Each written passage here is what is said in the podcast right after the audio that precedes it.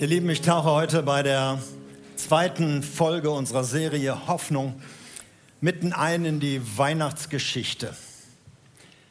Ich gehe mal von aus, die meisten kennen sie, sodass ich jetzt äh, nicht Spannung vorwegnehme, was da alles so passiert ist.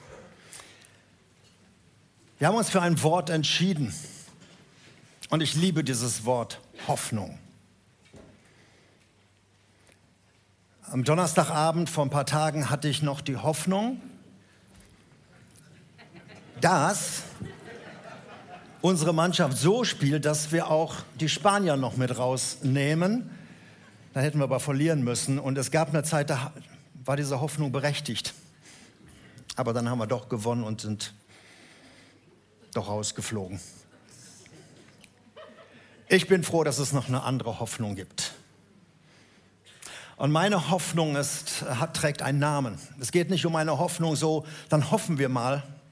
Wir hoffen, dass was gut geht, sondern wir haben eine Hoffnung, einen Hoffnungsträger, jemand, der wirklich Hoffnung gebracht hat und nach wie vor die Hoffnung ist. Für mich ist das Jesus Christus. Und deshalb darf ich predigen über diese Hoffnung, die einen Namen hat. Schon im Alten Testament heißt es einmal in Psalm 62,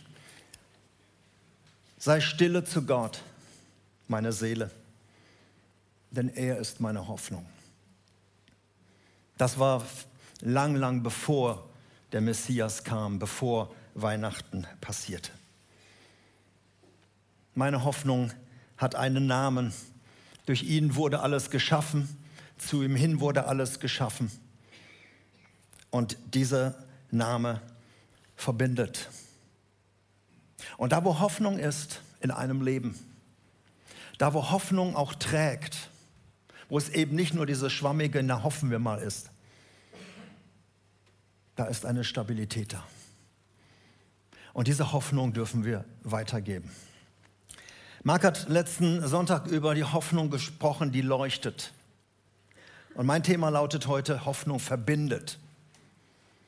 Menschen werden verbunden unter einer Hoffnung, Menschen werden verbunden unter einem Glauben, unter einem Fundament. Und darüber möchte ich heute mit euch ein bisschen nachdenken. Und ich habe mir zur Vorbereitung der Predigt mal ein paar Leute noch mal aus der Weihnachtsgeschichte angeschaut. So im Laufe des Jahres liest man ja selten Lukas 2 oder Matthäus 1 und 2. Ähm, und ich habe noch mal reingeschaut in die Weihnachtsgeschichte und ich habe Menschen entdeckt, die verbunden wurden von Jesus, obwohl sie es alle nicht wussten. Sie waren alle nicht in einem Ort unterwegs, sie gingen nicht irgendwo alle in eine Messe, sie hatten auch nicht alle einen Fußballverein, sie kamen aus unterschiedlichen Richtungen, unterschiedlichen Regionen zusammen und trotzdem hat sie etwas verbunden und das möchte ich heute ein bisschen aufzeigen. Einerseits habe ich entdeckt, was Jesus oder wo Jesus sie verbunden hat.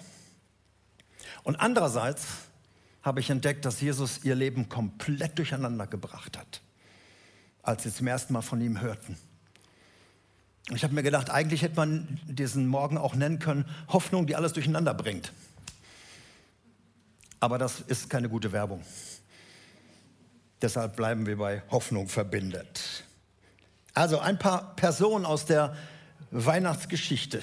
Da waren natürlich erstmal die beiden jungen Verlobten jungen Menschen aus Nazareth. Wie hießen sie noch? Also Selbstmurmeln, naja. Die kennen wir, Maria und Josef. Beide hatten noch keine gemeinsame Wohnung, noch keinen gemeinsamen Namen an der Klingel. Sie waren sich versprochen, eine verbindliche Verlobung war da. Und bestimmt gab es bei den beiden auch eine Menge Pläne und Hoffnung. Sie lebten in Nazareth, er der Handwerker, sein Vater Eli war auch Zimmermann, also hatte Josef das auch übernommen. Und seine Hoffnung war wahrscheinlich so eine eigene Werkstatt, so ein eigenes Unternehmen zu gründen oder vom Daddy über, zu übernehmen. Maria aus dem Priesterfamilie hatte vielleicht den heimlichen Wunsch, Theologie zu studieren. Junge Menschen. Und dann dieser Besuch, völlig unerwartet, unangemeldet, Ohne Vorankündigung, also nicht geplantes Kaffeetrinken mit Gabriel, sondern der Engel taucht auf. Er kam, sprach und hinterließ Ratlosigkeit, Staunen, Entsetzen, Kopfschütteln. Sie würde bald gute Hoffnung sein. Und während sich Jesus dann im Laufe der Wochen in ihr breit machte, war nichts mehr, wie es war. Alles auf den Kopf gestellt. Kennen wir die Geschichte. Und dann diese negative Krönung noch gegen Ende der Schwangerschaft, dieser Bescheid von weit außen zur Volkszählung, noch zum Ende des Jahres. Und diese Reise, 150 Kilometer. Sie hatten kein Geld für ein 49 Drachmen-Ticket. Und deshalb mussten sie drei Wochen ungefähr reisen, 150 Kilometer im neunten Monat. Sehr, sehr anstrengend. Alles durcheinander. Aber was hatte der Engel Gabriel ihr gesagt vor neun Monaten? Er sagte, hab keine Angst, Mary oder Maria. Gott hat dich zu etwas Besonderem ausgewählt. Du wirst schwanger werden und einen Sohn zur Welt bringen. Jeshua soll er heißen. Und er wird mächtig sein und man wird ihn Sohn des Höchsten nennen. Und Gott der Herr wird ihm die Königsherrschaft seines Stammvaters David übergeben. Und er wird die Nachkommen von Jakob für immer regieren. Bis heute. Und seine Herrschaft wird niemals enden. Eine Wahnsinnsankündigung, aber seitdem war alles in ihrem Leben durcheinander. Keine Sicherheit mehr, keine Komfortzone mehr, alles durcheinander. Und dann mussten sie sich auf einen langen Weg machen hin zur Geburtsstätte. Es waren die ersten, die Jesus, mit Jesus unterwegs waren. Im wahrsten Sinn des Wortes. Und das verbindet sie mit einer weiteren Gruppe von Menschen, die auch auftauchen im Matthäus-Evangelium. Weit weg von Nazareth und Bethlehem waren sie, lebten also ganz woanders. Drei weise Männer. Wie hießen sie noch? Kleine Kostprobe. Sem, Ham und Japhet? Tick, Trick und Track? Kasper, Balthasar, Melchior? Einige? Weiß keiner genau. Vielleicht hießen sie auch Fritte Werner und Boris. Die Namen kennen wir einfach nicht. Wir wissen auch nicht genau, woher sie kamen. Matthäus sagt aus dem Osten. Viele vermuten Iran, also Persien, aus dem Reich, dass sie dort runterkamen. Man weiß auch nicht genau, wie viele es waren. Manche können sich ja drei, Männer, drei weise Männer gar nicht vorstellen. Aber man weiß gar nicht, wie viele es wirklich waren. Man hat es im Laufe der Tradition, hat man sich auf drei geeinigt wegen den drei Geschenken. Gold, Weihrauch und Myrrhe. Und deshalb hat man gesagt, das waren bestimmt drei Menschen. Es waren auch wahrscheinlich keine drei Könige. Kennt ihr wahrscheinlich noch von drei heiligen Könige. Was es waren, es waren Gelehrte. Die Könige, da schloss man drauf, dass es halt diese Schätze, die sie da gebracht haben, es müssen betuchte Leute gewesen sein. Es gibt auch eine alttestamentliche Verheißung. Könige werden kommen, wenn du kommst, werden zu dir kommen. Aber man weiß es nicht genau. Was sie waren, es waren wahrscheinlich Gelehrte, Wissenschaftler, Astrologen, die sich mit Astronomie und Astrologie auskannten. Ob sie zusammen studiert hatten, ob sie zusammen gelebt haben schon, oder ob dieses, diese Konstellation der Sterne sie zusammengebracht hat, das alles wissen wir nicht. Was bekannt ist, ist, sie hatten etwas entdeckt, was ihnen Hoffnung gegeben hat. Da ist was passiert. Vielleicht war es die Konstellation im Jahre 7 vor Christus, wo Jupiter und Saturn in einer besonderen Art und Weise äh, zusammenkamen, dass sie Hoffnung hatten, dass da ein Weltenlenker kommen wird, ein Regent, dessen Herrschaft groß sein muss. Und deshalb machen sie sich auf den Weg. Zu ihnen kommt also kein Gabriel zum Kaffee trinken und erzählt ihnen etwas, sondern Gott spricht zu ihnen Durch die Sterne. Die Sprache verstehen sie. Und deshalb machen sie sich auf den Weg. Nach, nach genaueren Berechnungen ist Jesus ja sechs vor Christus geboren. Und so käme das hin mit sieben vor Christus, diese Konstellation dieser Sterne. Vielleicht hat Gott auch einen ganz besonderen Stern dahingesetzt. Auf jeden Fall, sie brechen auf. Raus aus ihrer Komfortzone, eine lange, lange Reise. 1000 Kilometer ungefähr liegen vor ihnen. Sie brauchen fast zwei Jahre, haben einen Umweg dann über Jerusalem, weil sie denken, da wird wahrscheinlich der König sein. Und dann werden sie nach Bethlehem geschickt. Als alle Protagonisten schon wieder weg sind, sie finden im Haus noch Maria und Josef, bringen die Geschenke, fallen vor ihm nieder und beten ihn an. Und finanzieren so, ich finde das einfach genial von Gott, die Flucht von Maria und Josef nach Ägypten. Denn Maria und Josef waren sehr, sehr arme Menschen. Junge Leute aus Nazareth, die jetzt da waren und dann nach Ägypten fliehen mussten mit Gold, Weihrauch und Myrrhe. Und dann gibt es dann noch die dritte Gruppe, die auch verbunden wird. Und das passiert in der Nacht, in der sogenannten heiligen Nacht. Die bedeutsamste Nacht, die in der Menschheitsgeschichte je stattgefunden hat, als der Weltenlenker das Licht der Welt erblickt oder die Dunkelheit der Welt. Er ist ja wahrscheinlich späten Nachmittag oder am frühen Abend geboren worden. Und die dritte Gruppe sind die Hirten. Wie hießen die? Wieder keine Namen.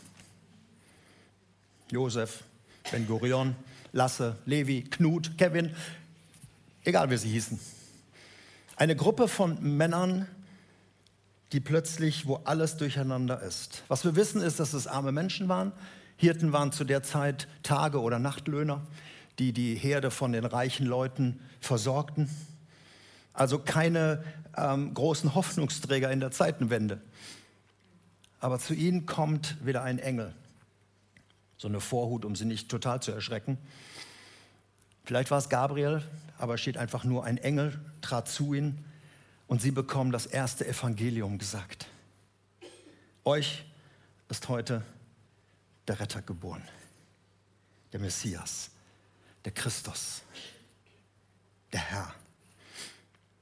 Er ist noch nicht trocken, er ist noch in Windeln, in einem Futtertrog für Tiere, aber er ist die große Hoffnung dieser Welt. Und dann zum Refrain, zum Gospel-Refrain tauchen dann die anderen Engel noch auf und singen, Ehre sei Gott im Himmel denn er bringt der Welt Frieden und er wendet sich den Menschen in Liebe zu. Allein über diese Botschaften werden wir wahrscheinlich auch noch nachdenken, wenn wir dieses Wort Hoffnung haben, was da wirklich passiert ist. Aber wir sind ja dabei, wie Menschen verbunden werden. Und wieder ist alles gleich. Panik, Entsetzen, alles durcheinander. Die Nachtwache ist vorbei.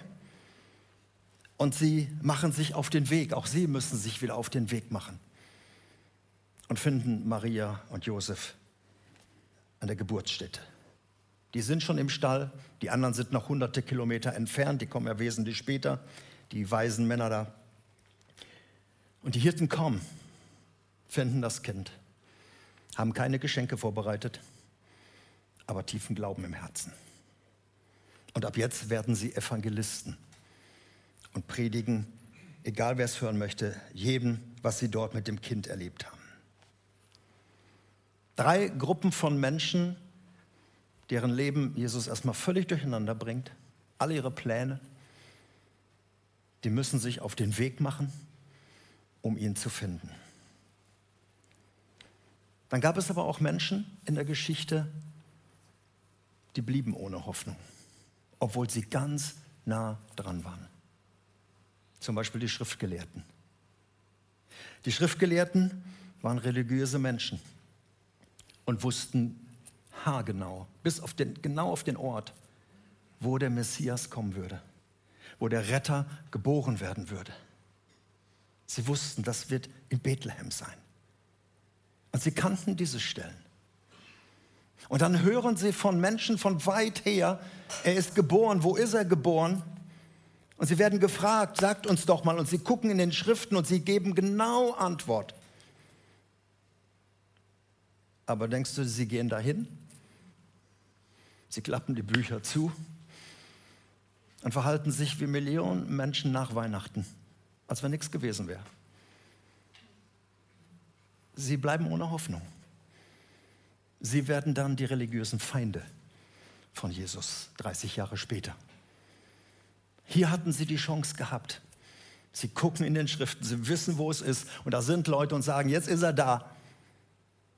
Und anstatt mit den Sterndeutern oder diesen Gelehrten, diesen Menschen dahin zu reisen, bleiben sie zu Hause. Ja, und dann war da noch der eine, der auch ohne Hoffnung blieb. Wie hieß er? Nero? Hitler? Putin? Ein Machtmensch. Herodes ist sein Name. Regiert und er macht sich nicht auf den Weg. Seine Hoffnung ist, liegt darin, dass er seine Macht behalten kann. Und deshalb tut er alles, um, diesen, um diese Konkurrenz, diese Machtanfrage an seinen Thron auszulöschen. Er schickt seine Schergen, lässt alle Kinder im Alter von zwei Jahren, das hat er erfahren von den Sterndeutern, so lange waren die unterwegs, lässt er sie alle umbringen, um sicher zu sein, dass sein Thron gesichert ist. Er geht nicht auf die Knie wie alle anderen. Von den anderen hieß es immer, und sie beteten an. Und sie fielen vor Jesus nieder, nachdem sie auf dem Weg zu ihm waren. Er bleibt auf dem Thron sitzen. Und er hofft, dass er seine Macht behalten kann. Zwei Jahre später stirbt Herodes im Jahre 4 vor Christus als verhasster und geschasster Herrscher.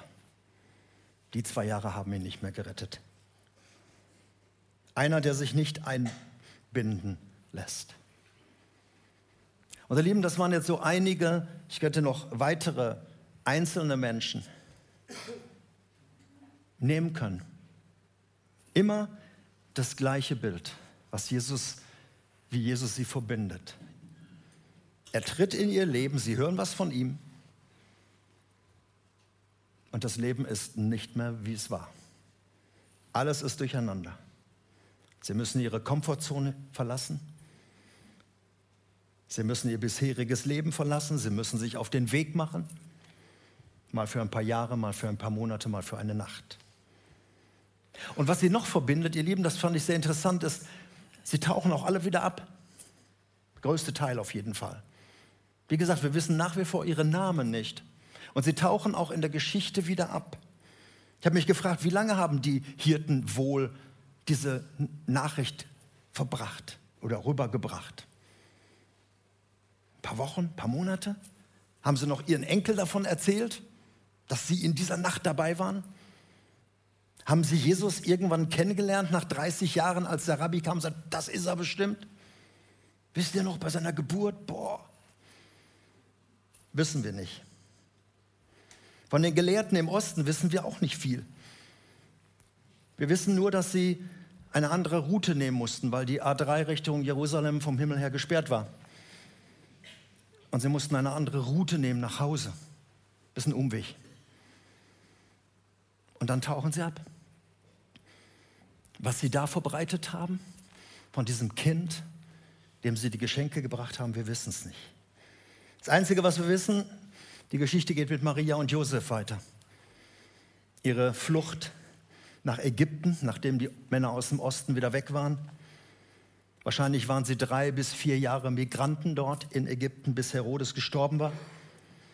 Dann die Rückkehr nach Nazareth. Eine gewisse Normalität tritt ein. Jesus, der Älteste, geht in das Geschäft seines Vaters, der Zimmermann, hat mindestens noch sechs Geschwister vier Brüder und mehrere Schwestern. Ein Stückchen Normalität ist wieder da. Und dann erfahren wir noch eine Sache, der zwölfjährige Jesus, der nicht in die Powerbox geht, sondern in Gottesdienst gleich geht, in Jerusalem, und dort mit den Gelehrten diskutiert. Und dann, nach 30 Jahren, taucht er auf. Mit 30 Jahren. Und er verbindet wieder Menschen. Menschen, die er in die Nachfolge ruft.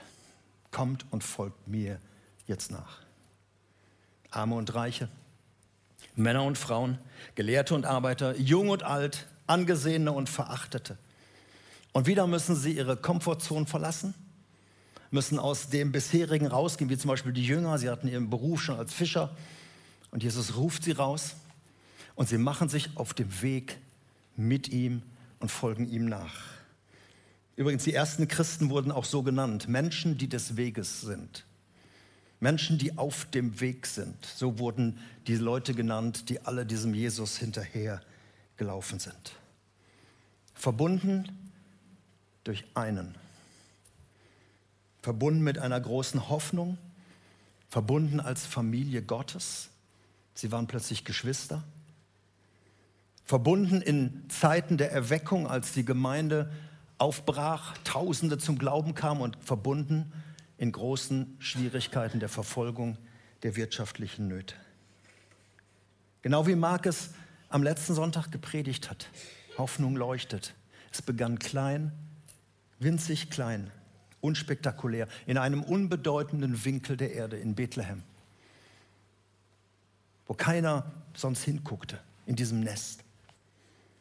Das Reich Gottes kam, breitete sich aus, leuchtete in eine dunkle, teilweise schlimme Welt. Und diese Hoffnung verbindet menschliche Schicksale. Sucht Menschen zuerst bei den Juden und später geht diese Suche bis ans Ende der Welt. So hat Jesus seine Jünger geschickt. Geht bis ans Ende der Welt. Predigt das Evangelium. Macht zu Jüngern. Tauft sie. Lehrt sie. Und verlasst euch drauf. Ich bin bei euch alle Tage bis ans Ende der Welt. Und jetzt sind wir hier. 2000 Jahre später. Wieder sind Menschen zusammen, verbunden im zweiten Advent. Jung und alt. Ich muss jetzt aufpassen, wo ich hingucke. Männer und Frauen und divers. Reich und arm. Gebildet. Manche sogar studiert Manche sind angesehen, manche sind verachtet.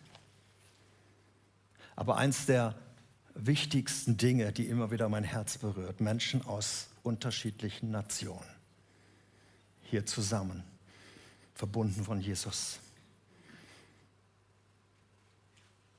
Und ich möchte gern eine kurze Pause machen und einfach mal sagen, wo sind Menschen jetzt hier heute Morgen, die nicht in unserem Land, die nicht in Deutschland geboren worden sind, sondern von anderen Nationen mittlerweile hingekommen sind. Steht doch mal einfach kurz auf, dass wir sehen, dass die Nationen da sind.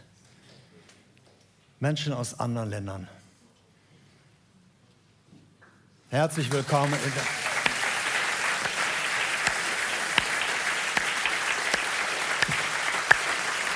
Wow, ein, ein so begeisterndes Bild verbunden von der einen großen Hoffnung. Jesus, die Hoffnung der Welt.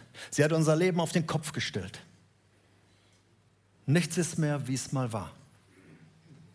Unsere vermeintliche Komfortzone haben wir verlassen und sind auf, haben uns auf den Glauben eingelassen. Manche von euch waren lange unterwegs, bis sie Jesus gefunden haben. Ich durfte in den letzten Wochen mit zwei Menschen, die schon weit über 90 Jahre alt waren, noch einmal zusammen beten und ein Übergabegebet sprechen. Menschen, die lange, lange, lange unterwegs waren, bis sie Jesus gefunden haben.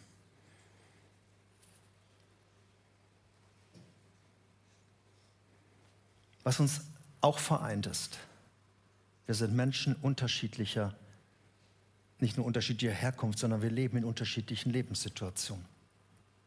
Hier sind Menschen, denen geht es gut. Menschen, die sind gesund. Und hier gibt es Menschen, die leiden zurzeit. Hier gibt es Menschen, die sind bedroht. Hier gibt es Menschen, die machen sich große Sorgen. Hier sind Menschen, die sind krank. Das verbindet uns alles. Was uns wirklich an diesem Punkt verbindet, ist, wir folgen einem, wir folgen, ja, wir folgen einer Hoffnung nach, aber wir folgen einem Menschen nach. Wir folgen dem Herrn der Herren nach. Wir folgen Jesus nach. Und das verbindet uns. Dass seine große Geschichte, die damals begann, immer noch geschrieben wird. Und deine kleine Lebensgeschichte, deine persönliche Geschichte, du aus Erkrath oder aus Soling oder aus Bochum oder aus Wuppertal kommst, deine kleine Lebensgeschichte bindet sich da rein. Das ist für mich unglaublich. Und ich möchte mich jetzt zum Schluss an den wenden von euch, der noch unterwegs ist. Unterwegs zu dieser Hoffnung. Du hast vielleicht bereits davon gehört, hast auch schon mehrere Jahre Weihnachten gefeiert, kennst diese Geschichte in und auswendig. Aber ich möchte dich fragen, bist du schon angekommen? Hat Jesus dein Leben auf den Kopf gestellt? Deine ganzen religiösen Vorstellungen oder auch deine atheistischen Gedanken? Hat er dein Leben verändert? Oder bist du noch auf der Suche? Jesus, der Lehrer, 30 Jahre später, hat zu den Menschen gesagt, sucht mich und ihr werdet finden. Klopft an bei mir und ich mache euch die Tür offen. Denn wer bittet, dem wird gegeben. Das ist ein Versprechen, was Jesus damals den Menschen und heute den Menschen gibt. Du kannst ankommen bei Jesus. Du musst nicht mehr zum Stall gehen, das Kind ist nicht mehr im Stall sondern du kannst ankommen bei Jesus, dem Retter dieser Welt. Das ist der Name unserer Hoffnung. Dass er dich rausholt aus deiner Komfortzone, auch aus deinem religiösen Denken und du ihm wirklich begegnest. Und vielleicht ist der eine oder andere hier. Ich habe mir gedacht, aber es ist Sonntag, es ist Gottesdienst, da werden wahrscheinlich alles Christen da sein, Menschen, die unterwegs sind, die des Weges sind. Aber vielleicht sind auch Menschen heute hier, die sagen, ich habe noch nie, ich bin bei Jesus noch nie angekommen. Mit meinem Leben, mit meinen Sorgen, mit meinem Kummer, mit, mit allem, was, mit meinen Fragen, mit meinen Ängsten, mit meinen Zweifeln.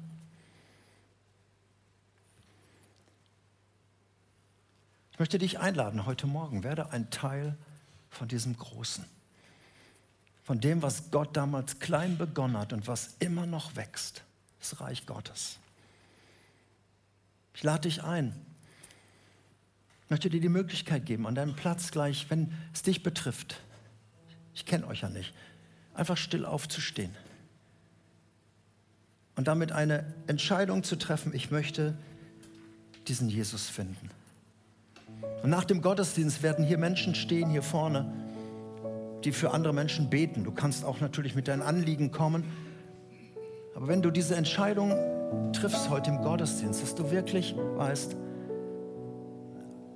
ich möchte mit ihm verbunden sein. Ich möchte ihn kennenlernen. Ich möchte nicht so wie die Schriftgelehrten damals oder der Herodes meine eigene Sache machen, sondern wenn er gekommen ist, dann ist er auch für mich gekommen. Und ich lade dich ein, wenn jemand heute Morgen hier ist, der sagt, das ist mein Thema. Ich glaube schon lange irgendwie an Gott, aber so diese Entscheidung für Jesus habe ich nie getroffen. Dann kannst du das jetzt tun. Und ich würde gerne von hier vorne für dich dann beten. Und wie gesagt, dich einladen hinterher, dass Menschen auch für dich beten und dass du diese Entscheidung festmachst. Ist jemand da? Dann steh einfach still an deinem Platz auf. Es ist eine Entscheidung zwischen Himmel und Erde. Es ist eine Entscheidung zwischen dir und Jesus.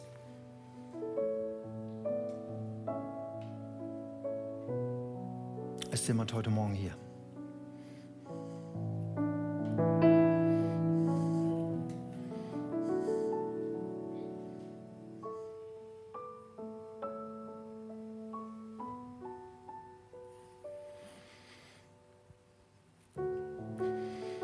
Jesus, ich danke dir, dass du nach wie vor Menschen rufst. Ob es ihnen gut geht oder ob es ihnen schlecht geht. Du bringst erstmal das Leben durcheinander. Und du rufst sie in deine Nachfolge. Und ich bete für all die, die heute Morgen hier sind und innerlich kämpfen, dass du dich ihnen vorstellst als der Hoffnungsträger, der der Menschen verbindet von überall her, unterschiedlichen Ländern und Nationen und sie unter eine Hoffnung bringt, die du selbst bist.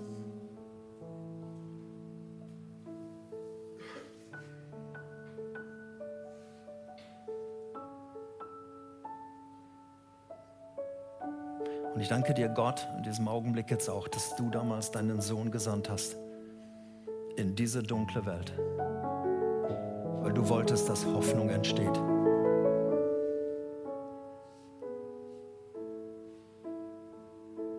Und dass du nach wie vor diese Welt liebst. Und diese Welt nicht aufgibst. Dafür danke ich dir.